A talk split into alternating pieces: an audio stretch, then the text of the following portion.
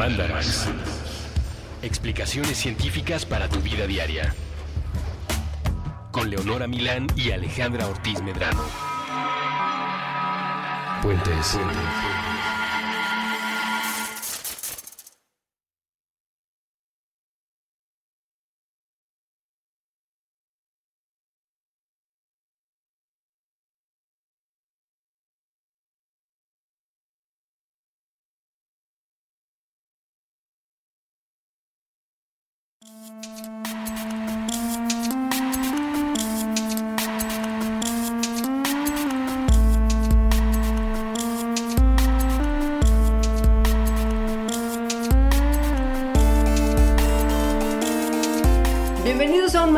que todo biólogo conoce, al menos en su temática, y con lo que estamos familiarizados todos los que hemos tenido bajo presupuesto en la juventud y ganas de salir de la ciudad. Es decir, la vacación hippie. La vacación hippie es una experiencia no libre de riesgos, pero no exenta de beneficios. Deberíamos poner una agencia de vacaciones hippies. Bueno, no, porque Como- no tendrían tanto dinero los hippies. Olvídalo. Justo, güey. O sea, por ejemplo, en las facultades, en varias facultades de la UNAM, hay estos letreros en los que sí. dice como así, vacaciones a recorrer toda la República por 250 pesos, que no entiendo además cómo lo logran, y que arrancas como un pedacito de la hoja para tener el teléfono y llamar y pagar tu Yo, lugar. yo medio entiendo cómo lo logran, que es que creo que en muchas duermen en el camión, por No. ejemplo.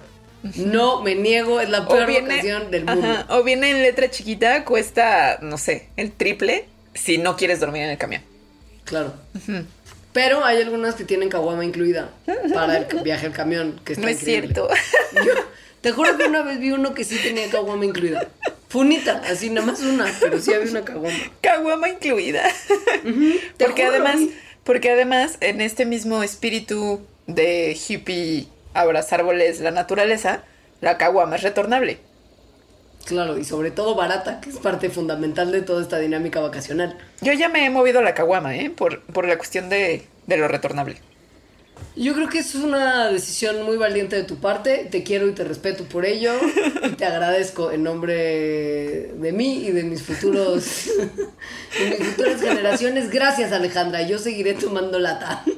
Toma caguama, pues siempre te, o sea, o bueno, a menos que te vayas a tomar unita. Claro, no, ¿sabes qué es lo que pasa? No hay en el DF al menos caguamas de cerveza light, que es mi cerveza de preferencia. Pero en cuanto empiece a ver, esa claramente va a ser mi elección. Claro. Sí. Ahora, por vacación hippie, Alejandra y yo no estamos hablando nada más del hecho de subirte a un camión y explorar la República con un bajísimo presupuesto, pero más bien nos referimos al acampado, ¿no? A este Sí. A esta Al- tradición de dormir un poco bajo las estrellas, solamente protegido por una ligera hoja de tela que a veces resiste el agua y a veces no. Sí, el camping como tal, ya sea en la playa o en el bosque, sobre todo playa y bosque, ¿no? Claro. Es de lo que vamos a estar hablando. Alejandra acaba de irse de campamento este fin de semana que pasó y por eso estamos muy inspiradas de nuestro camping. Estuvo padre, por cierto. Es, sí, sí me gustó, es recomendable. Sepan que yo no soy nada fan de la vacación hippie. Desde el momento en el que mi economía me lo permitió, dejé de hacerlo. Pero cada año en mi universidad hay un campamento de docentes, entonces me ha tocado ir y lo disfruto muchísimo cada año. Es más, ya quiero ir como yo por, con, con mis cuates por mi cuenta. No Sí, quiero ser grosera, pero parece que eso que hacen ustedes es una especie de retiro kumbaya. Al final se, se comentó que, que así explícitamente, como no había que caer en el kumbaya. Y al final, al final, así al mero mero final, cantamos kumbaya. No. ¿Pero porque le salió natural o porque No. decidieron que era por los LOLs? Por, por cotorreo, por cotorreo. Lo que yo te quiero preguntar, aprovechando que, que- que te tengo aquí a distancia, aunque sea, pero Ajá. en la más cercana experiencia que tengo de gente conocida que acampó ya en su edad adulta, Ajá. ¿te encontraste con algún tipo de ponzoña mientras acampabas? Porque ese es, si te puedo ser sincera, mi mal viaje más Sí. importante en relación con el camping. Yo no. no me he encontrado en estas ocasiones que he ido ningún tipo de ponzoña. Alguien este año sí se encontró con un alacrán en su sleeping, que afortunadamente no, le picó. Pero bueno, alacranes yo también me he encontrado muchos aquí en mi casa. Entonces, no encontramos ponzoña. También es un, acampamos no así en medio del bosque prístino, sino en un camping en el que supongo, bueno, en el que más bien hay constantes personas. Al menos diario están los cuidadores y los fines de semana debe ir gente. Entonces supongo que los animales ya están medio espantados. Los más grandes al menos, ¿no? Como serpientes, cosas así. Claro. Y es que sepa usted que el, digo, el camping es un momento en el que uno se pone en una situación muy vulnerable, sobre todo en relación con los pequeños animalillos justo del bosque y playa, que a veces son bien venenosos y bien peligrosos. Aunque usted no lo crea, y por favor no nos llame como eh, alarmistas y amarillistas en nuestra percepción. es real. Es real y además seguro tienen, si son del lado hippie, o bueno, de economías bajas en algún momento de sus vidas, o preferencias de este estilo, seguro tienen amigos a los que les picó alguna ponzoña horrible. O sea, así Sí. de mi amigo el que tenía gusanos en la planta del pie. Ah, Eh. Sí, hay mucho de eso. Me- siendo biólogas de ciencias, no sé qué tanto te tocó a ti, pero había, por ejemplo, ciertas prácticas de campo que eran como lo peor de la vacación hippie y lo peor de ir a la escuela todo en uno. Sí. Porque así eran casi como- todas. Ajá. O sea, tenías que exponerte al horror de la vacación, pero sin vacación. O sea, realmente teniendo que trabajar. Sí, y, y Y- viendo, y viendo en traje de baño a tu maestro. No. O sea, cosas que nunca quieres ver. ¿no? Y a tus compañeros, muchos de ellos tampoco quieres, por lo menos que te vean en traje de baño. Sí, sí, eran cosas. ¿No? Ajá. A mí me pasaba mucho que cuando la banda de mi generación que tenía una clase, no me acuerdo cuál en particular era, que los mandaba a los Tuxtlas, Veracruz, todos regresaban con garrapatas, pero además con muchas. ¡Ay! Sí, Y la garrapata puede ser muy peligrosa. además sea, de, además de que la cosa-. Sí, la garrapata puede ser muy peligrosa porque transmite enfermedades, algunas muy darks. Las garrapatas como tal son arácnidos, tal vez usted no lo sepa, pero mm, son algo que se conoce como ectoparásitos, que quiere decir que se alimentan de usted pero de manera externa. Y de la parte de la que se alimentan es de su sangre, como la canción justo. Es que ya habíamos hablado de la garrapata en algún momento, creo, porque ya había hecho la referencia de la canción de Podría gritar que quisiera beber de tu sangre Claro. de los 80. Ujú, sí. Sí. O sea, la garrapata es el vampiro real. Sí. Y es el segundo lugar en el mundo animal del, del insecto, por lo menos. El segundo lugar, después de los mosquitos, en transmisión de enfermedades a los seres humanos, ya sean infecciosas o tóxicas. O sea, mucha enfermedad, porque los mosquitos, ya lo hicimos muy evidente en el Mandarax de mosquitos, son escoria y satanás. Y que la garrapata sea la segunda, habla muy mal de ellas. Existe esta creencia de que la garrapata te brinca, ¿no? Como por ejemplo un perro que tiene garrapata y la garrapata hace un salto olímpico hacia ti y así te agarra. En realidad las garrapatas están, pues sí, pueden estar en perros o ser en animales o en pastos, les gustan los pastos grandes y no, es- no brincan, más bien cuando pasas y las rozas, en ese momento se agarran de ti. Un día apareció una garrapata en las instalaciones de mi oficina, que, o sea, no mi oficina propiamente porque no voy a la oficina godínmente, pero donde están los miembros del equipo de producción que hace creadores universitarios, que es Televisa Chapultepec, y apareció una garrapata en la oficina, en una mesa. ¿Quién la habrá llevado? gente. Justo. Y entonces eh, teníamos la idea de que había sido porque habían lavado las alfombras, entonces pensamos que justo la garrapata como tal había subido a la mesa para resguardarse. Pero lo que nos dijeron es que muchas veces que lleguen ese tipo de bichos a la oficina significa que alguien se los agarró en el metro. Mm, ¿Ya sabes? O sea, el piojo, la garrapata, todo eso son cosas que por el contacto claro. se te quedan. A mi hermano una vez se contagió de, de piojos en el avión. Sí. Y la garrapata, pues sí. Usted, por ejemplo, como Alejandra, que últimamente ha estado teniendo mucho contacto con caballitos bebés y borreguitos bebés y así. No los toco. ¿eh? Porque sí tengo mucho miedo. Sí, porque justo mucho de lo que era eh, lo que pasaba por lo que en la práctica de los tuxtlas, de los tuxtlas era tan garrapatienta porque había muchos potreros alrededor. Mm. Entonces ahí era donde se contagiaban más los estudiantes. No la selva, sino el potrero. Entonces el animalito de granja no se toca. Entonces la garrapata llega y tiene una boca horrible, como llena de arpones, que se llama hipostoma, donde se agarra, se ancla, empieza a chupar sangre y se empieza a inflar, e inflar, inflar. Se infla, o sea, su chupasangre puede durar días. Y usualmente cuando ya se llenó, después de días, se, se, se quita sola, ¿no? Se, se desengancha. Hay un cuento de Horacio Quiroga, de una garrapata en la almohada. Sí, pero es, una garrapata porque lo describe como algo como blanco y viscoso, ¿no? Lo que Yo pasa es que es muy grande. imagen- Sí, Sí. Bueno, yo no, no, no dudo que diga que es una garrapata, pero yo sí siempre lo interpreté. Y ya spoileramos el cuento tal vez. Pero si no, igual se los ponemos en la bitácora. Es buenísimo cuento. es además. buenísimo, sí. Horacio Quiroga en general es súper malviajoso en sus cuentos, todos son medio de horror. Pero además muy aterrizables, no como Cortázar que de repente es como, Dios mío, pero ¿por qué estaría esta señora vomitando conejitos? Este es como mucho más realista Sí. y justo. El, el- el bicho en la almohada... Pero Y, bueno, Sí, la garrapata como muchos otros insectos, lo que hacen es no hacerte daño a ellas con su mordida como tal, pero si están infectadas con algún parásito, ellas a su vez, ¿no? Porque ellas son parásitos nuestros, pero si tienen ellas un parásito, al momento de estar tan en contacto con nuestra sangre y permitiendo que esta fluya libremente, pueden transmitir algún bichillo. Ahora, probablemente también en sus vacaciones en la playa, sobre todo, han visto como estas mosquitas que andan por la arena.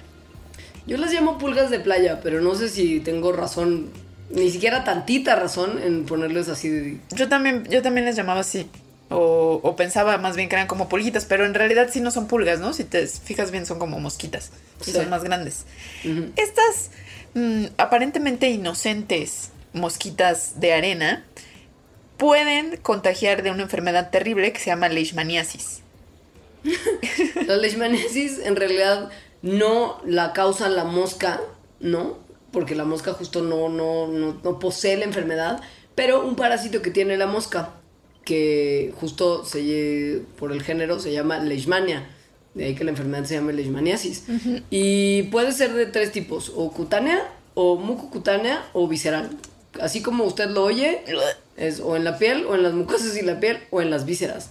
Yo la cometí- cutánea, Ajá, perdón, perdón. No continúo. Sí, no, no, la cutánea es probablemente la más light, pero la más visible, porque pues lo que tiene uno son úlceras en la piel y la mucocutánea, pues como las mucosas no están luego tan a la vista de la gente, uno tal vez no se da cuenta que la Ajá. persona con la que convive tiene úlceras en la boca, en la nariz, también algunas en la piel. Finalmente la visceral, que empieza con úlceras en la piel y luego hay lo que es la fiebre, un conteo bajo de células, de, bueno, de glóbulos rojos y un vaso y un hígado inflamados, así inflamados, chido. Ay. es que cometí, eh, yo cometo errores en internet todo el tiempo. Como el otro No. día leer el Twitter de Cayo de Hacha, grave error, no lo hagan nunca, por favor. Eh, y, y hoy cometí el error de googlear leishmaniasis, como para entender un poco más, pero le puse imágenes. También es un grave error, no lo hagan. En, Wiki- en Wikipedia luego luego se ve una de la versión cutánea, que es sí. básicamente como si tuviera, como cuando en Fight Club Brad Pitt le echa a Edward Norton como sosa en la piel y se le quema así como bullente. Así se ve la leishmaniasis. Sí. Entonces imagínense qué padre tenerla en la boca. Ahora- Así también en la piel. Hay otras cosas horribles Sí. que existen en nuestro país cuando uno sale al campo, en- sobre todo en zonas muy tropicales y en selvas, están estas mosquitas, bueno, que en realidad son moscotas, que se llaman colmoyotes. Guácatela. No, ya sé de qué vas a hablar, qué asco, ¿no? No. El colmoyote no te hace daño en realidad. Cuando se para en ti esta mosquita, pone su, sus huevos, un huevito o varios huevitos en tu piel. Entonces, la larvita na- nace ahí, se mete y entonces empieza a crecer, te empieza como a comer superficialmente y ahí crece hasta que ya es lo suficientemente grande como para salir, se hace pupa en donde salga y se transforma otra vez en una mosquita. Ahora, tengo una amiga a la cual le Mm, mando encanta. muchos saludos que se llama Alicia, que iba mucho a hacer sus prácticas de campo, ella también es bióloga, a Veracruz, no, a Chiapas, a la selva lacandona, donde hay mucha de esta mosca. Es un problema, sí es un problema para los animales, porque los animales pues no te das cuenta tanto como en una persona. Para una persona la forma habitual de sacarla es ponerle como un- una cinta de urex arriba, entonces empieza a ahogar la larvita, sale a buscar aire, se pega la cinta y ya la, la quitas. ¡Guácala! Entonces, de hecho, creo que si vas a la lacandona es 99% seguro que te va, te va, vas a llegar con al menos un colmoyote. Entonces, bueno, Alicia un día que fue, ya la habían, ¿no? La habían infectado colmoyotes en partes del cuerpo como la frente o lugares en los que realmente no quieres tener un parásito. Una larva. Pero un día le picó en el hombro y decidió darle alojamiento en su cuerpo durante todo el tiempo que fuera necesario para que saliera y pudiera observar su ciclo de vida completo, porque al parecer nunca había sido registrado, porque nadie había querido tener una larva dentro de su cuerpo. Y entonces la tenía y se llamaba Paquito. Y, y Paquito iba creciendo. Y en realidad ese hoyo que, que podría parecer muy asqueroso, pues sí es asqueroso, porque es una larva, pero no está sucio porque la larva misma pues lo mantiene limpio, ¿no? Comiéndose como lo que hay ahí así. Y, y entonces llegaba al instituto, a la UNAM, y, y mostraba, o sea, le- como que le daba piquetitos así de Paquito, Paquito, y Paquito asomaba su cabecita. Finalmente Paquito en un... En un... Espera, Leonora. ¿Qué? No. Ah, no. Ok, esta parte córtenla. Ah, Sí. sí, ok. Ok, Ay, sí, pensé que había algo muy mal, sí. Ok, ok, ajá, bueno. Finalmente Paquito. Paquito, ajá, finalmente Paquito salió un día eh, durante un partido de fútbol, lo cual fue bastante dramático porque Alicia había estado haciendo eso justamente para agarrar a Paquito y luego saber cómo es que se transformaba en mosca. Entonces, paró el partido de fútbol, todas comenzaron a buscar a Paquito, milagrosamente lo encontraron, a una larva de, no sé, uno o dos centímetros en una cancha de fútbol. Ya lo puso adentro de un topper con tierra, observó su ciclo de vida, se dio cuenta que Paquito en realidad era Paquita. Paquita eclosionó, se transformó en mosca y las moscas de esta especie solo viven, creo que un día o un así un periodo muy muy breve porque comen tanto duro cuando están en, en, en quien están parasitando en el hospedero porque de grandes las los adultos de esta especie no tienen aparatos bucales y por eso comen, comen un montón cuando son larvas. Entonces, eh, bueno, Paquito, que ya finalmente se habían dado cuenta que en realidad era Paquita, pues fue una mosca que además vivió bien poquito, vivió sin comer ya en su vida adulta y no se pudo reproducir con nadie, que es como su meta principal de adulta, porque en la Ciudad de México no hay otras como ella. Y ya, todo esto está en un blog. Para que si el mal viaje de oírlo no fue suficiente, tengan visuales. Si hay visuales, hay una narración muy chistosa de Alicia. Está chistoso. Ahora, igual y usted eh, se pregunta, bueno, ¿cuándo voy a ir yo a la lacandona y cuándo me va a agarrar un Paquito o Paquita? Ajá. Tal vez lo que le tendría que estar preocupando más bien es que se le pegue un anquilostoma cuando camine por las playas de Oaxaca, que según entiendo son lugares donde hay mucho de esto, que son unos gusanitos que se meten al cuerpo vía como la piel expuesta. En este caso, la más cercana a ellos es la que está en la planta de los pies. Uno camina sobre el gusanito, el gusanito dice, ¡aventón! Y entonces entra a la piel de la planta de los pies y empieza Ay. a vivir dentro de uno. Es súper grotesco. Y pasa es- bien seguido. Esa es mi peor pesadilla, de verdad. O sea, como juro, gusano ¿eh? en la planta del pie. Sí. No, y además es que se mueven. Y además uno los puede ver moverse. Ay, no. Sí. Y pues entonces chanclas en la playa y nunca se acerquen a las, chin- a las chinches de ningún tipo, pero porque si le toca que sea o la chinche que lo picó una chinche besucona, les puede transmitir el mal de Chagas, del cual ya también acabamos de hablar hace poco en un, en un mandala, no me acuerdo de qué, pero trata de evitarlo. Y si ve a un perrito que tiene carita de sacado de onda y que espumea por la boca, o una rata, o una ardilla, en cualquier forma. O un humano. O un humano baboso también así espumeando de la boca, corra, porque puede tener rabia. Sí, y ah, digo, esto puede, ¿no? Perritos con rabia, pues seguro también hay en la ciudad, pero es que en la vacación hippie, o sea, en el camping, hay ardillas, mapaches, murciélagos, es decir, todos esos mamíferos que usualmente no convivimos pueden tener rabia.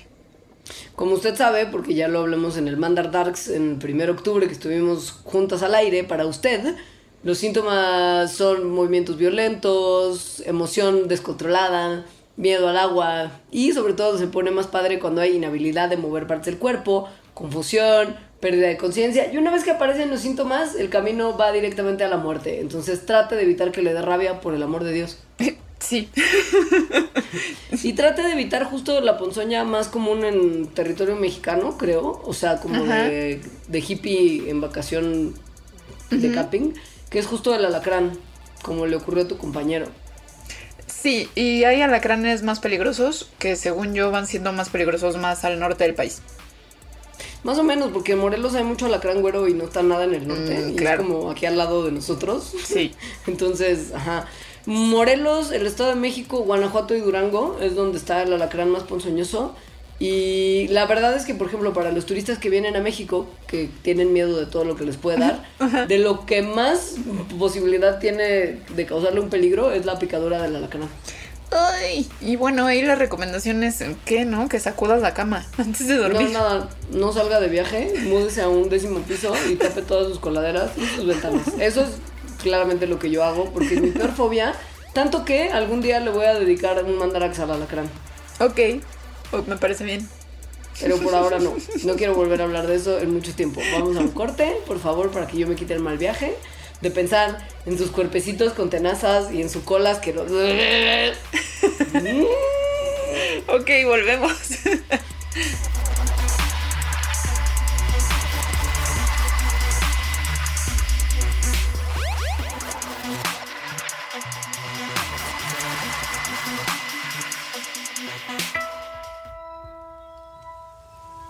Piensa que se trata de una esfera. La pelota crece en ti y desde tu cuerpo sale al mundo, viaja, se expande. Flota sobre la banqueta y choca contra los árboles, contra los edificios, se enreda entre los rayos de las bicicletas. No es raro que la esfera reviente en el aire, entre una nada y otra nada, sin alcanzar ningún destino. Pero lo importante es que a veces toca a otros seres vivos. Los perros, los gatos y los hámsters llegan a percibirla en forma de una caricia sobre el lomo o a la altura del pecho. La esfera va y viene. Es frágil como las burbujas de jabón de los parques, de los domingos. Con frecuencia los seres humanos se niegan a ser tocados por esta estructura de libre flotación. La encuentran extraña, ajena a las piezas del rompecabezas que supuestamente debe conformar su vida adulta. Pero con suerte, al menos un par de veces en la vida, los habitantes del planeta Tierra están desprevenidos, lo suficientemente ajenos al ruido de las noticias y el destello del teléfono. Y la esfera que alguien ha enviado a flotar en dirección suya logra tocarles. Les inunda, les conmueve, les pinta el mundo de colores nunca antes vistos. Les deja saber que este planeta también es una esfera, un círculo, que no existen lados. Piensa que se trata de una esfera esta esfera invisible, intangible, no está a la venta. No puede empacarse, ni envolverse, ni dominarse. Cuanto se dice sobre ella es tan solo una aproximación, otro intento fallido por sujetarla entre los dedos. La esfera, ha dicho el sabio en otro tiempo, con otras palabras, es todo lo que necesitas.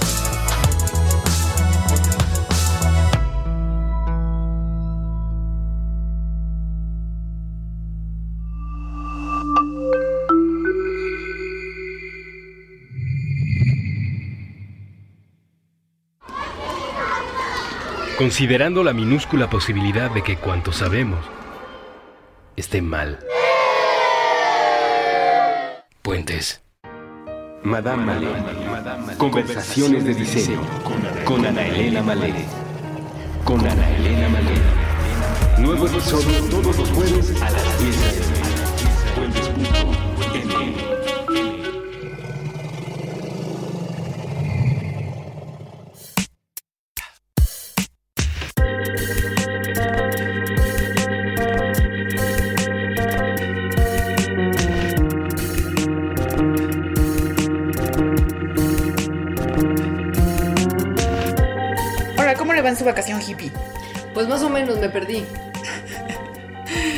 Te perdiste, te fuiste a dar un rol y te perdiste.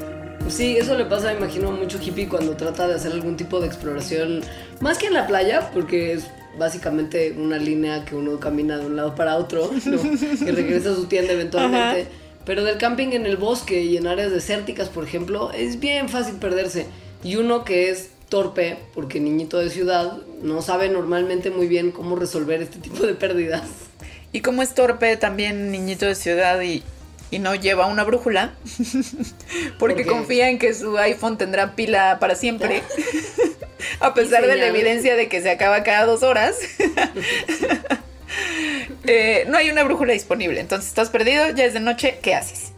Pues por supuesto, como todos antes que nosotras, en otras épocas de la humanidad, levanto la mirada, identifico las estrellas correctas, por supuesto, porque además hay ciertas estrellas que sirven Ajá. y otras que no, y mediante su posición en relación con la época del año y el lugar donde estamos, identifico cuál es el norte y camino hacia allá, porque tú sabes que esto es lo único que yo necesitaba para regresar a mi tienda de campaña.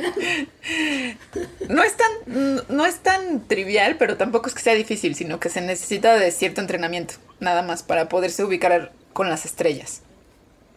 Y hay gente que lo sigue haciendo.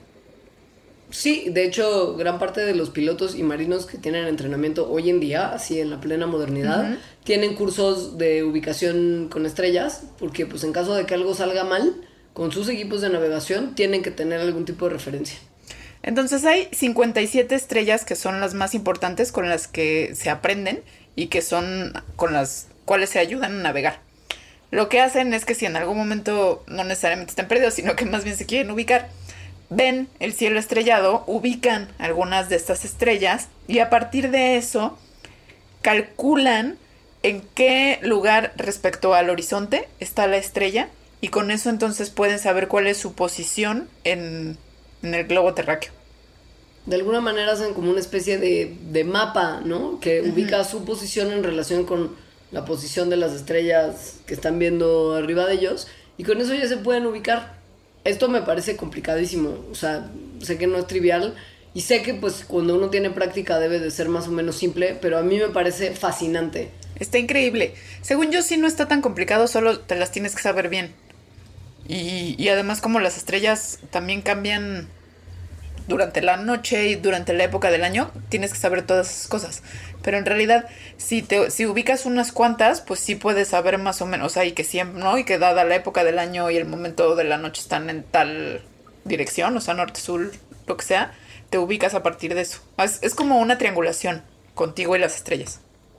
Lo más fascinante es que nosotros no somos los únicos que hemos usado las estrellas en algún momento para localizar pues nuestra ubicación en relación con, ¿sabes? El resto de los seres vivos que están en, en este planeta y nuestro cielo. Hay varios pajarillos, como el índigo bunting, que es un ave que desde hace mucho tiempo se ha estudiado y que vive como en campos medio abandonados y al lado de las carreteras, sobre todo en Estados Unidos, y migra en las noches usando las estrellas como una guía. Esto es padrísimo, porque lo que hace es aprender a orientarse en el cielo nocturno cuando es joven y que está como en su nidito viendo las estrellas, que me parece adorable.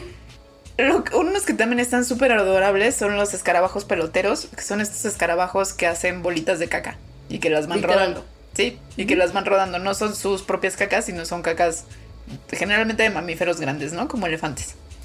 Y hacen estas bolitas porque en, en, sus, en esas bolas de caca ponen sus huevos. Y luego las entierran en algún lugar con, ¿no? con una humedad eh, adecuada y ahí lo dejan hasta que nacen sus, sus hijitos. Y resulta que estos escarabajos también se orientan con el cielo nocturno, en particular con la Vía Láctea. Entonces, esto se les ocurrió a unas personas porque si, si uno ve a, a un escarabajo pelotero en la naturaleza haciendo la bolita, o sea, rodándola, la ruedan en líneas rectas. O sea, no la ruedan de una manera aleatoria. Entonces, ¿cómo le hacen? O sea, para ir en una línea recta, tienes que tener señales visuales que te informen de que estás efectivamente yendo recto, ¿no? Sin esta relativización de las señales visuales, pues puedes, ¿no? Como en el desierto, das vueltas sobre ti mismo, etc. Entonces, lo hacen incluso durante la noche, cuando no, cuando los árboles o cosas así no son visibles. Y lo hacen también durante noches sin luna. O sea, tampoco es la luz de la luna lo que está alumbrándoles. Entonces con estas pistas lo que hicieron fue ponerles unos cachuchitos, o sea, hacer un experimento en donde les ponían unas cachuchitas para que no pudieran ver nada los escarabajos peloteros. Y cuando les ponían las cachuchitas, efectivamente se iban por todos lados, o sea, ya no hacían, ya no iban en líneas rectas. Los pusieron después en un planetario para simular los cielos nocturnos y ver qué es exactamente con lo que se estaban orientando. Y descubrieron que era la Vía Láctea como tal, o sea, no las 57 estrellas que somos los humanos, que son las más visibles, sino, sino todas las estrellas, bueno, una gran cantidad de estrellas, ¿no? Que, que es este manchón que hace la Vía Láctea en el cielo de la noche. Y, y pues está padrísimo. Al ver, o sea, ven eso y con eso van en línea recta y la ventaja que les da ir en línea recta es que pueden encontrar más efectivamente estos suelos que están húmedos, lo suficientemente húmedos como para enterrar ahí su bolita de caca con sus hijos. Si estuvieran yéndose randomly, pues es más probable que pasaran por el mismo lugar dos veces, ¿no? Entonces es menos efectivo.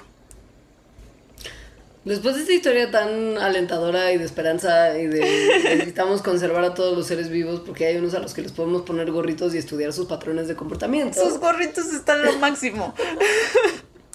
Alejandro está a punto de llorar pensando en el escarabajo pelotero con gorrito. Es que ustedes lo van a hacer también cuando los vean.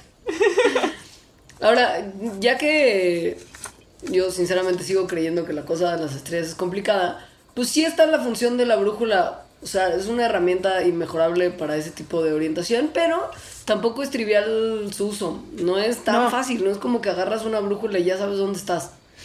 Existe este experimento que yo creo que todos hicimos de niños, que es que agarrabas una aguja y la frotabas contra un imán para magnetizarla y luego la ponías como sobre un cachito muy chiquito de unicel que estaba a su vez en un recipiente con agua flotando y entonces la aguja se, se empezaba a funcionar como una brújula porque se orientaba hacia el polo norte de la Tierra.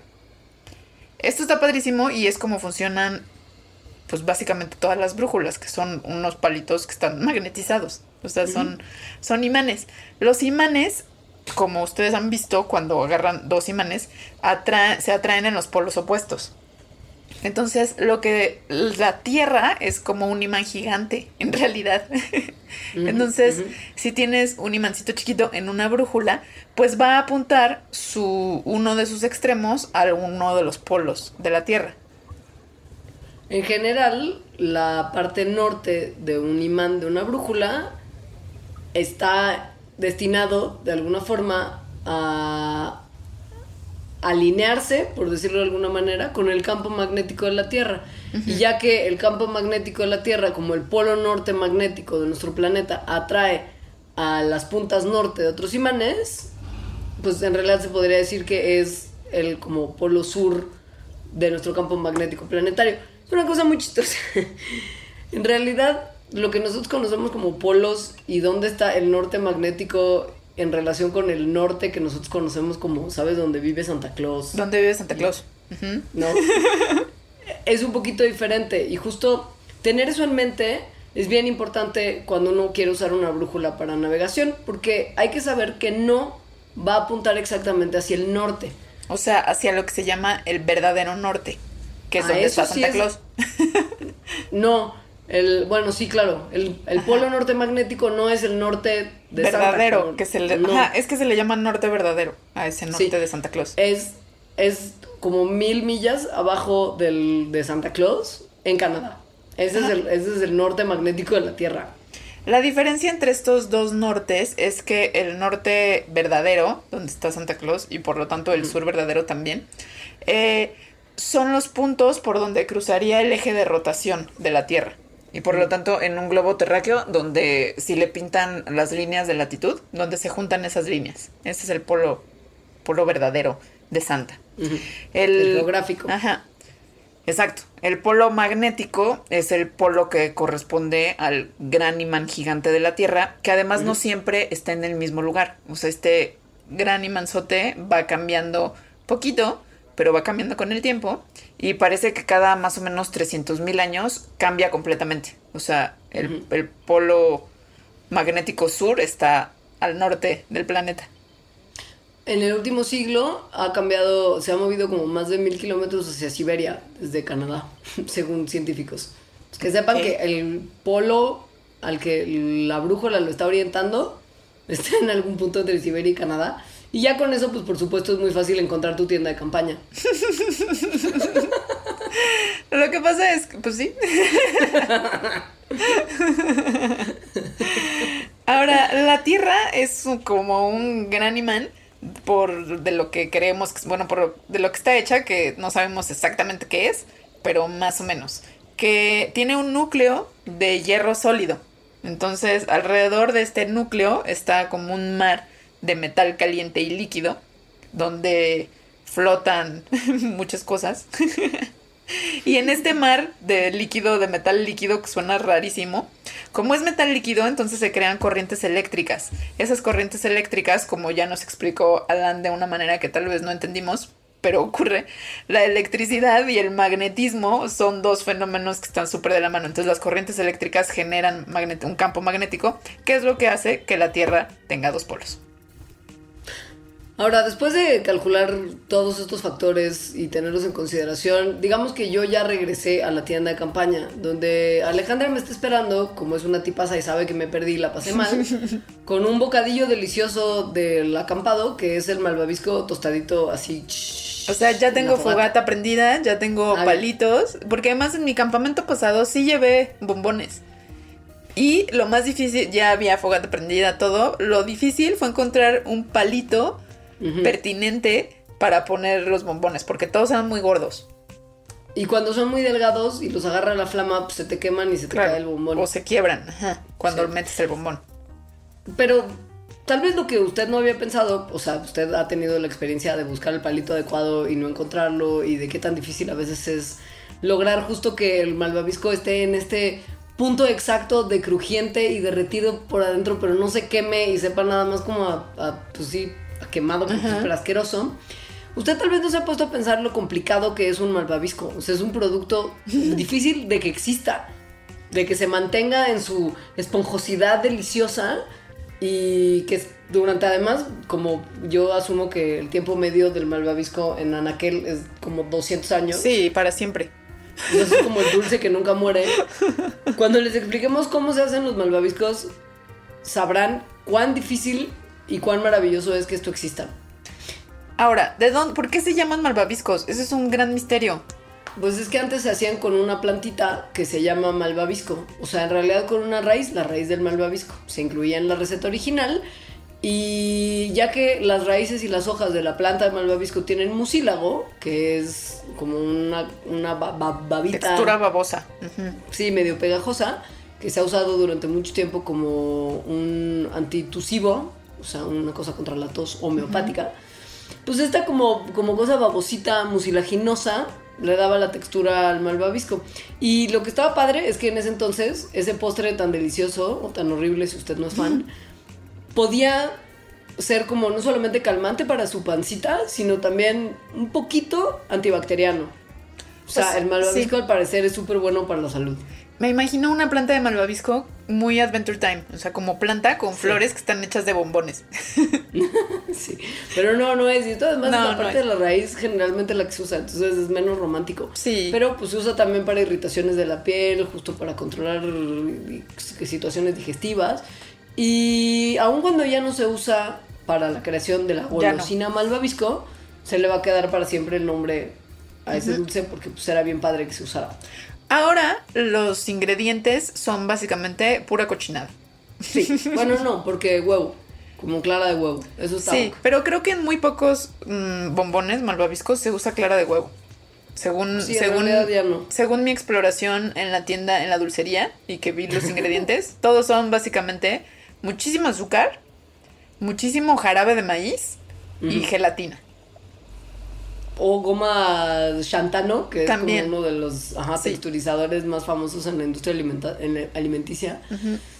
Y pues sí, si se le añade clara de huevo es para darle estructura. Usted piense en cualquier receta de merengue que haya visto o haya probado, y son claras de huevo batidas, que al batirse permiten la entrada de grandes volúmenes de aire y los mantienen, o sea, no permiten que el aire se escape.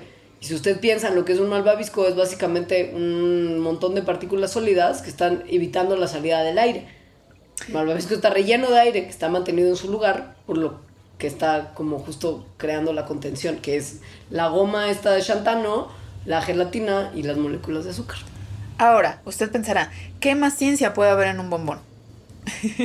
Es una locura, porque pues como estamos hablando de aire que está sostenido en su lugar por ciertas moléculas como de azúcar justo y de gelatina, pues hay que tener una cierta proporción muy bien cuidada y varios procesos para que se logre lo que se conoce como la estabilización del malvavisco.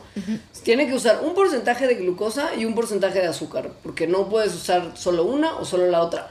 Aquí es por eso probablemente por lo que usan jarabe de maíz. Sí, porque si se usa solo azúcar, el azúcar, como lo sabemos bien, se cristaliza. Y un malvavisco no lo queremos con cristales y bolitas, lo queremos No. suave y terso. Por Entonces, eso, sí, a veces también se le añade crema de tartar o ácido cítrico. Esto Ajá. hace que no se cristalice el azúcar. como tal. exacto. Y lo que hace la glucosa, o una cosa que se llama azúcar invertida, es que no se cristaliza. Entonces, Ajá. atrae humedad y hace que el azúcar misma se prevenga de cristalizarse. Lo mismo hace el jarabe de maíz de alta fructosa. Que es el Cuando diablo. uno ya tiene... ¿Mande? Que es el diablo. Sí, por cierto. Y por lo mismo el malvavisco también. Una vez que ya creamos la solución de azúcar en sus proporciones correctas, hay que calentarlo a la temperatura correcta, por supuesto. Los malvaviscos están hechos con una mezcla que tiene que ser calentada a una temperatura de 116 grados centígrados, que se conoce como el estado de bolita suave. ¡Ay! Ahora, se le añade la gelatina, ¿no? Para que cuaje, tal cual. Y, y al parecer es muy importante seguir batiendo y batiendo y batiendo hasta tener la textura que se desea. Y de tanto batir, una batidora manual, de las que usamos comúnmente en las casas para hacer pasteles, se puede quemar. Y esto lo sé porque iba a hacer malvaviscos yo aquí para mi campamento. Y en todas las recetas que encontré decían que recomendaban fuertemente que no se hiciera con una batidora normal. Entonces, pues más bien, O sea, ¿qué no, ibas a hacer? ¿Comprar una batidora industrial? no, pues no, fui a comprar malvaviscos de la Claro, tienda. pues. Lo que hace el proceso de batido es incorporar aire a la estructura. Crea pequeñas burbujitas alrededor de todo el masacote de azúcar y, y gelatina, ¿no? Ajá. Y esto es lo que le va a dar su textura ligerita y pachoncita y esponjosita. Y además de crear estructura, la cantidad de batido que le des a la mezcla va a poder controlar la cantidad de humedad que tiene el malvavisco terminado. Mientras más bates, más seco va a ser el malvavisco, que son los que justo duran 200 años en la tiendita de la esquina. Ahora, cuando ya se tiene la textura adecuada en esa mezcla, lo que se hace es ponerlo en un molde, pero la textura pues va a estar pues pegajosita. Entonces el Sí, molde, como que no, o sea, como que se te va a pegar en los dedos Sí. y en la bolsa y va a ser súper grotesco. entonces al molde se le tiene que echar muchísimo almidón y después de eso ya se pone la mezcla de malvavisco y es por eso que los bombones, aunque sean industriales, mantienen como esa capita terrosita alrededor, Polvosa. polvosa, exacto. Lo que hace el almidón es secar la superficie exterior del dulce y esto le permite como que estabilizarse más rápido justo y secarse en la parte de afuera para que no se pegoste ni en la bolsa ni en sus manos. Y así es como se hace un malvavisco perfecto. O no sé si perfecto, pero por lo menos duradero y comercializable. Ojalá alguien lo haga y nos platique. Yo no soy muy fan del malvavisco, entonces creo que tú vas a ser la... eh, Pero es que necesito una, de esa. necesito una batidora industrial. Entonces, bueno, mi prima tiene una. Le voy a decir que lo hagamos. Ahí nos cuentan. sí. ¿Y Ahora- te parece bien si vamos a un corte? vamos a hacer una última pausa y les vamos a platicar los efectos físicos que tiene acampar en su cuerpo. Además de que usted probablemente si acampa mucho se haga gordo por tanto malvavisco. Hay otras cosas que le pueden pasar a su ser cuando uno está acampando que no tienen nada que ver con ponzoña y que son cambios internos bien interesantes. Así que ahora volvemos.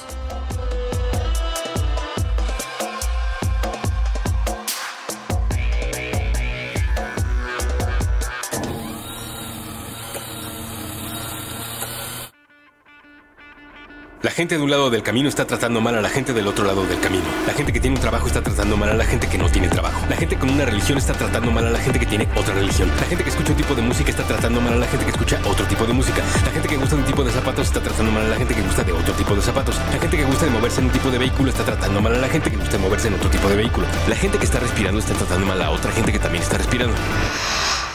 La gente que gusta de un tipo de comida está tratando mal a la gente que gusta de otro tipo de comida. La gente que no usa drogas está tratando mal a la gente que se pregunta por qué no se pueden usar drogas. La gente en un lado del camino no escucha a la gente del otro lado del camino. Dinamita tus prejuicios.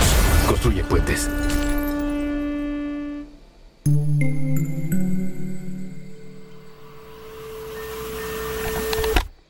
Mapa de palabras.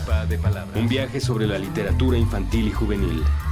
Con Ana Paula Rosales. Nuevo episodio todos los viernes a las 10 a.m.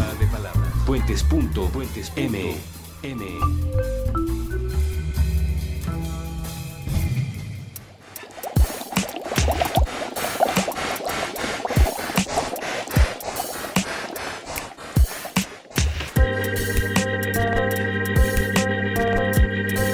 Una cosa que es horrible de sentir cuando vas a la vacación hippie en la montaña, en la montaña alta, es el famoso mal de montaña. Me vas a tener que platicar porque yo nunca he ido a la montaña alta porque tengo un miedo a las alturas terrible y generalmente prefiero estar más cerca como Del mar. del mar. Mm, bueno, le pasa un poquito también a la gente que vive en el mar y va a la Ciudad de México, por ejemplo. Ah, es verdad. Ajá, sí. Mm. Eh, no, tan, no tan radical como el mal de montaña, pero sí ocurre que te empieces a sentir mal. O sea, como mareado, vomitas, muy mareado, eh, te, hace falta aire. En realidad te cansas muy rápido. O sea, caminas y pareciera que estuvieras así corriendo un maratón. Eso es el mal de montaña. Lo que produce el mal de montaña es la exposición de su cuerpo a una altura distinta a la que está acostumbrado, ¿no? A una altura mayor en particular. Exacto. Lo que pasa cuando uno se expone a una altura mayor es que se desencadena una cascada súper compleja de cambios dentro de los glóbulos rojos, que son las que al final del día les van a permitir lidiar con las condiciones de oxígeno más bajo a las que nos enfrentamos en una altura mayor. A mayor altura, menos oxígeno disponible. Menos oxígeno disponible, más malestar. Entonces, el periodo de aclimatación en el que nuestro cuerpo ajusta los glóbulos rojos para tomar el oxígeno necesario de una concentración más baja, pues son unos de mucho mal viaje porque uno se siente muy malito. Y es por eso que gente que va, por ejemplo, a, porque son locos, a escalar montañas como el Everest, tienen que pasar muchas semanas en distintas alturas de la montaña y de como ciudades también ya muy montañosas para permitirle a su cuerpo irse adaptando poco a poco a los cambios de altitud y a la diferencia de niveles de oxígeno. Ahora, comúnmente lo que se piensa es que esta aclimatación a, las, a una altura mayor tarda mucho tiempo y que además la aclimatación se da porque el cuerpo produce más glóbulos rojos que, que entonces pueden cargar el poco oxígeno disponible que hay, ¿no? O sea, lo haces más eficiente. Eh, sin embargo, mucha gente que se, ¿no? Mm, montañistas, etcétera, que hacen estas cosas seguido, se han dado cuenta de que, de que el tiempo en el que se aclimatan es mucho menor del que toma el cuerpo en producir los glóbulos rojos suficientes como para que esa historia, esa hipótesis fuera correcta.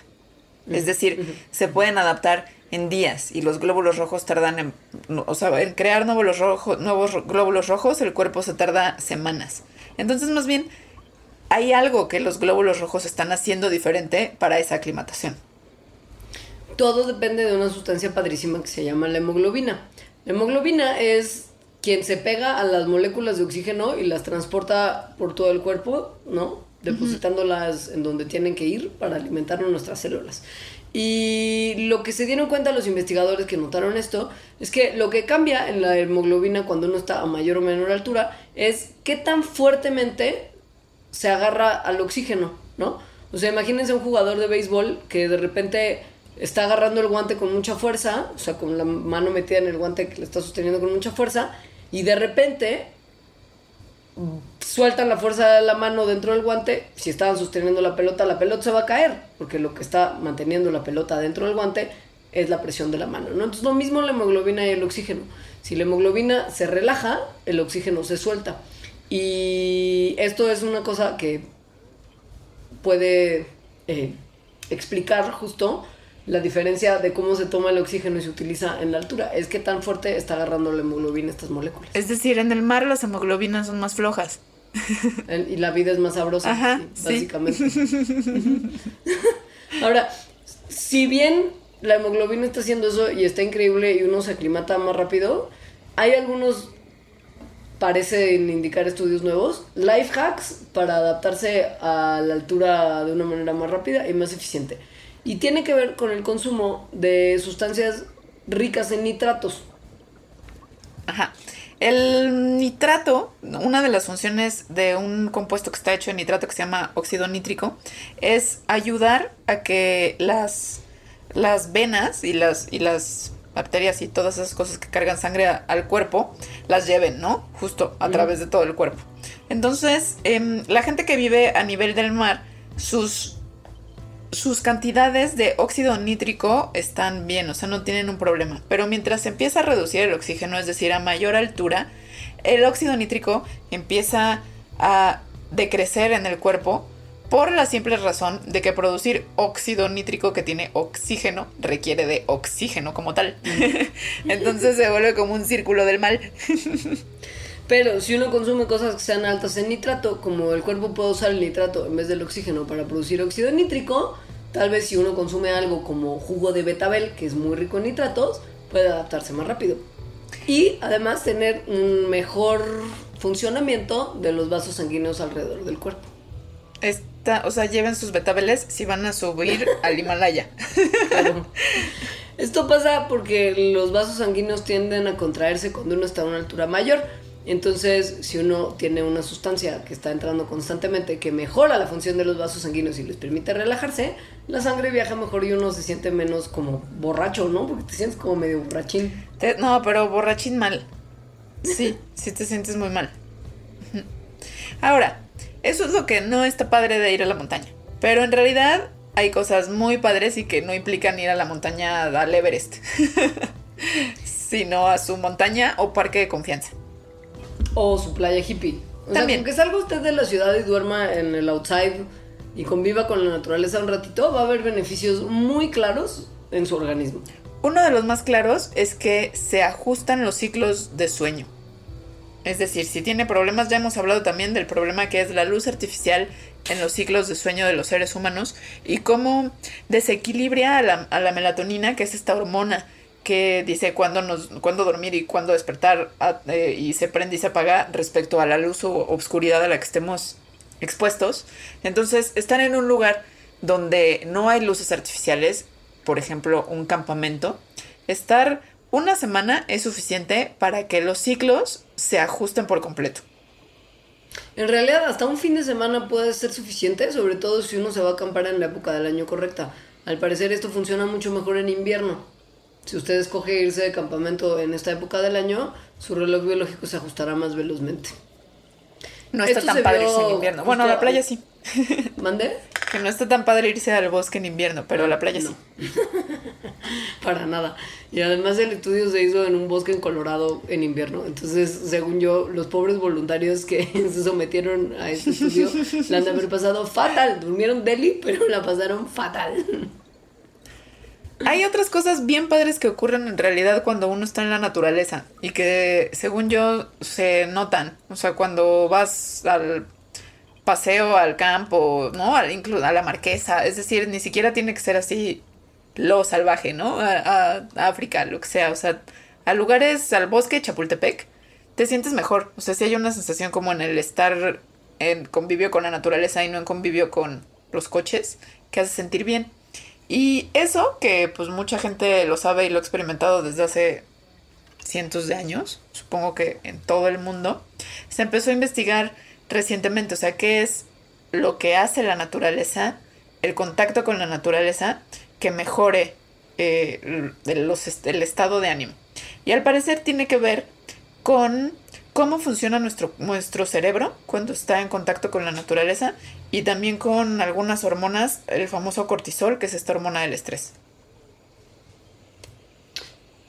Em, lo, que, lo que han visto es que, bueno, a través de muchos estudios, es que las personas que conviven más en espacios verdes, que como les digo, ni siquiera tiene que ser que vivan en la montaña, sino que vivan cerca de un parque, por ejemplo, generalmente, si controlando por otros factores, o sea, como la educación, si tienen empleo, sus ingresos económicos, encuentran mucha menor incidencia de 15 enfermedades, entre las cuales están la ansiedad, la depresión, enfermedades del corazón, diabetes, asma y migrañas, en esas personas que viven cerca de lugares verdes, de espacios verdes.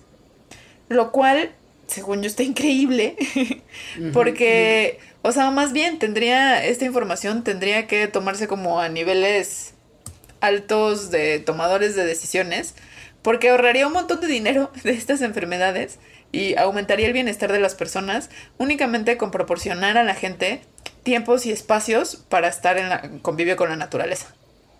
El problema de este y los estudios, por ejemplo, de que el reloj biológico se resetea cuando uno pasa tiempo afuera y duerme lejos de las luces artificiales, es que acá no se sabe exactamente por qué, es que hay este como efecto benéfico en la salud. Se cree que es justo por, las por la producción disminuida de hormonas de estrés.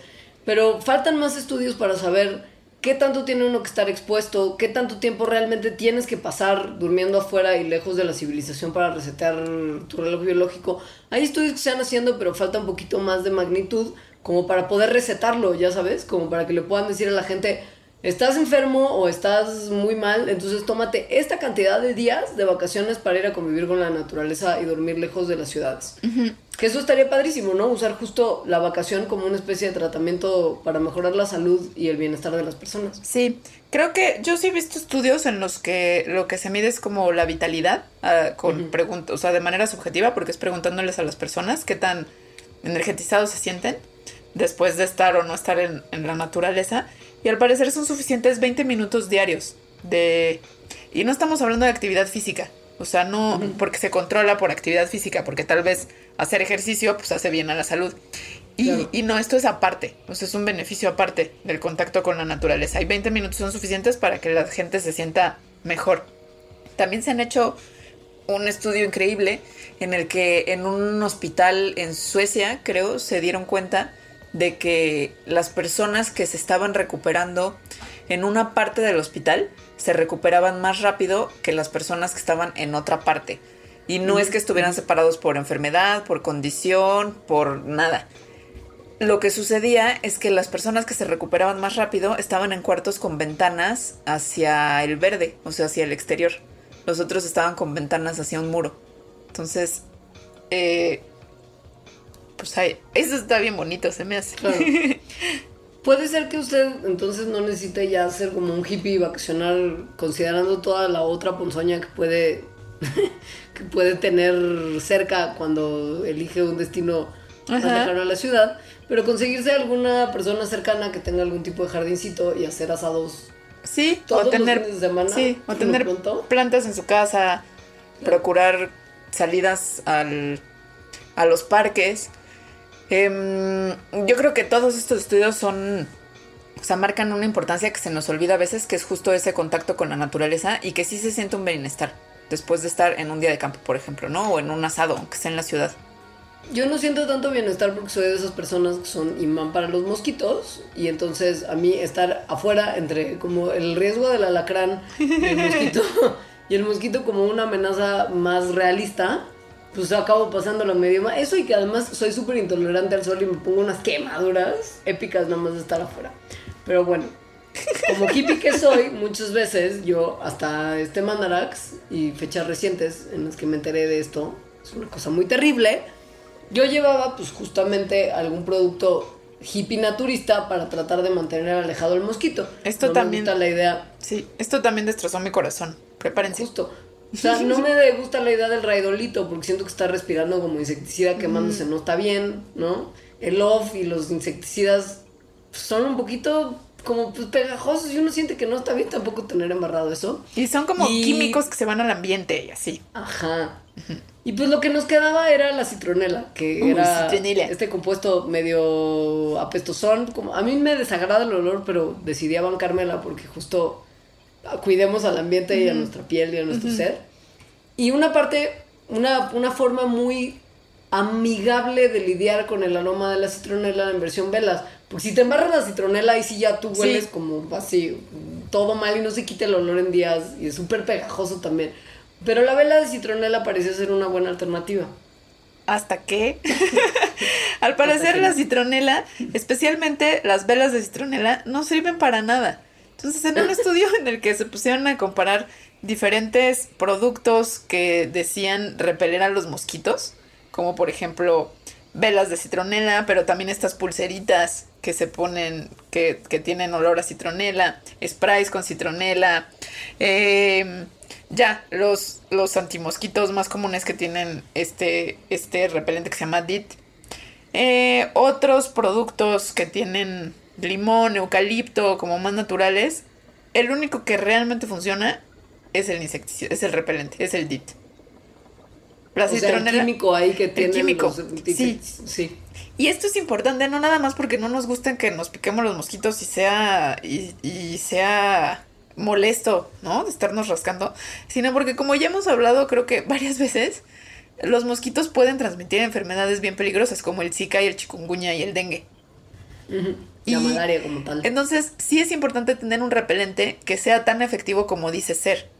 Porque la citronela no es que sea cero efectiva según este estudio, pero dura su efecto bien poquito tiempo, creo que media hora o algo así.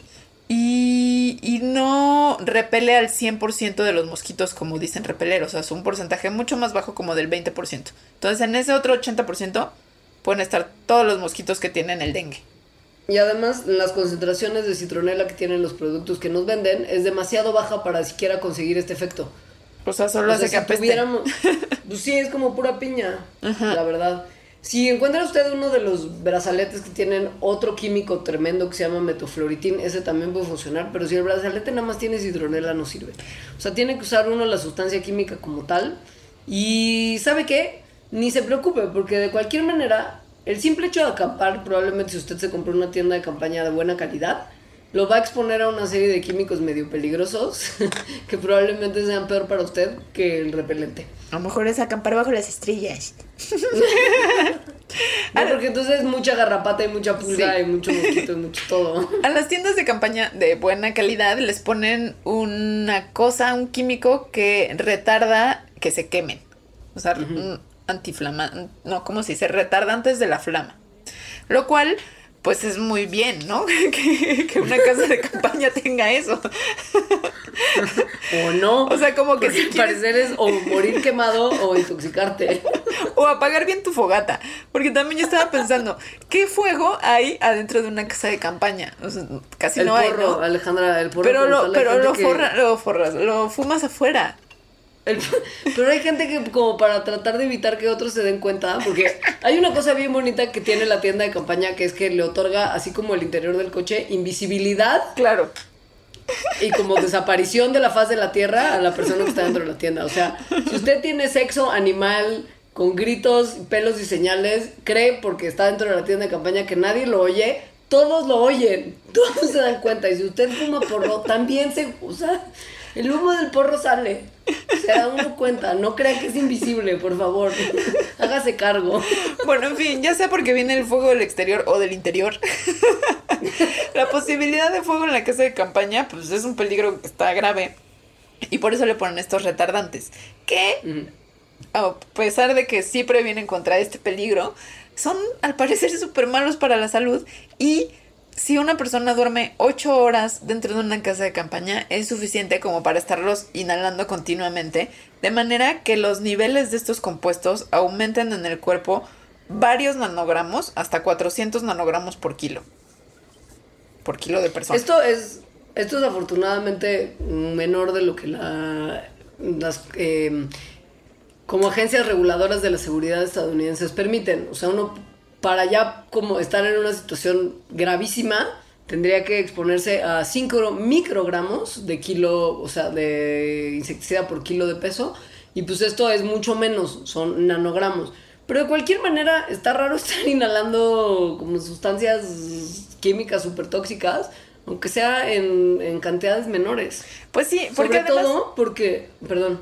Pues porque además muchas de estas cosas como que se van sabiendo sobre la marcha que es como el BPA, que en realidad a uno de estos químicos que tienen las casas de campaña que se llama trifenilfosfato, le están llamando el nuevo BPA. Porque los efectos que se ve que tienen son como los de este también disfraz de Halloween BPA, del que hemos hablado mucho, que mimetizan eh, hormonas sexuales y entonces tienen efectos en el desarrollo sexual y reproductivo de las personas.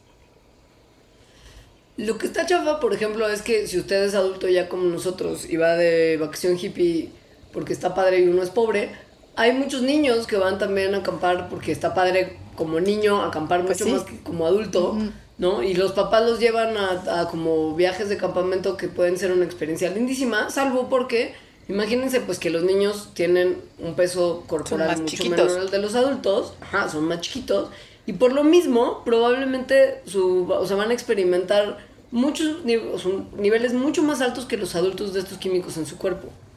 Y además para ellos probablemente sea más grave este desequilibrio que están provocando las sustancias tóxicas que tienen los retardantes de las casas de campaña. Si usted es además el adulto responsable de montar la tienda de campaña, que parece que es casi tan difícil como construir un edificio de 70 pisos en reforma y lieja, entonces también se está exponiendo a estas sustancias químicas por contacto, o sea, con sus manitas. Se midieron los niveles de organofosfatos antes y después de montar la tienda de campaña en las manos de los que los montaron y por supuesto los niveles son mucho más altos después. O sea, todo está mal, pero todo está bien. Estar en la naturaleza está bien, hay que tener cuidado y ya. Y tal vez comprar una tienda de campaña que no tenga este retardantes de fuego. y tener cuidado con el fuego. claro, Por ejemplo, el problema con las regulaciones gringas es que solamente hay cinco estados de la Unión Americana que piden que las tiendas de campaña tengan estos retardantes de flama. Y todo, y todo Canadá, porque Canadá es muy del acampado y muy de la conciencia y muy de la seguridad. Pero para los gobiernos, digo, para los productores estadounidenses, pues, pues mejor todas las hacen así. Claro, entonces, bueno, fíjese tal vez que su tienda no sea gringa o canadiense y trate de ver qué sustancias son retardantes de fuego y trate de evitar que estas estén en la composición de su tienda. Por lo demás, pásela bien porque le va a hacer muy bien al cuerpo, Use insecticida de verdad, no use esas chairadas porque no sirven para nada. Póngase zapatos y va a la playa para que no se le mete el gusano por la planta del pie. Coma pocos malvaviscos porque son pura azúcar y jarabe de maíz. Y nada, creo que ese es el resumen, básicamente. Muchas gracias por escuchar. Que tengan una extraordinaria semana y si tienen algún comentario, mándenoslo por favor. ya sean nuestras cuentas individuales que la mía es arroba leos. La mía es arroba alita-emo. O a la cuenta de Twitter de Mandarax, que ahora desde que la rebelión de las máquinas ya anda mucho más activa y que es arroba mandarax. Qué miedo. Sí. En Facebook estamos como facebook.com diagonal mandarax, lo explica todo. Ahí más que otra cosa, ponemos todos los links de todos los programas que vamos haciendo y recibimos sus mensajes en un formato tal vez más largo que lo que el Twitter permite. Muchas gracias. ¿Cuál es tu palabra clave? Sí, es cierto, palabra clave. Mm, a ver, piensa tú una, porque estoy pensando la mía. la mía es gusano en el pie. Ay, no, qué asco, Leonora. pues qué. Yo no fui, fuiste tú con tu plática de tu amiga del blog, Paquito. La mía, para contrarrestar ese efecto, es eh, bombón suavecito. Bombón suavecito y gusano en el pie son los hashtags. Tuiteenos con esos hashtags para que sepamos que nos escucharon hasta el final y que nos quieren mucho. Como nosotros los queremos a ustedes. Sí, adiós. Sí, adiós.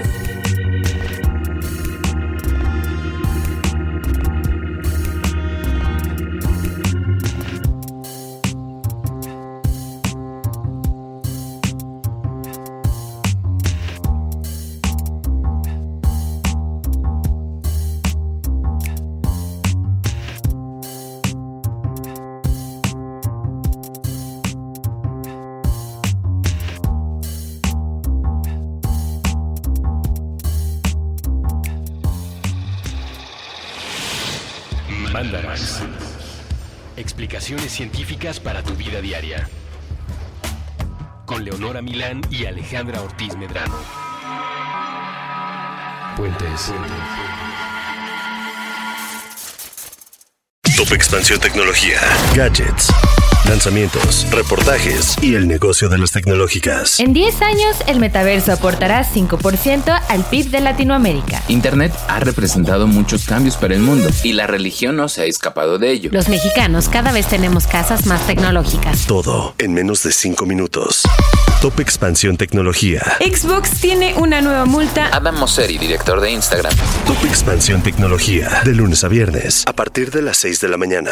Hello, it is Ryan, and we could all use an extra bright spot in our day, couldn't we? Just to make up for things like sitting in traffic, doing the dishes, counting your steps, you know, all the mundane stuff. That is why I'm such a big fan of Chumba Casino. Chumba Casino has all your favorite social casino style games that you can play for free anytime, anywhere with daily bonuses. That should brighten your day a little. Actually, a lot. So sign up now at chumbacasino.com. That's chumbacasino.com. No purchase necessary. Group. Void were prohibited by law. See terms and conditions. 18 plus.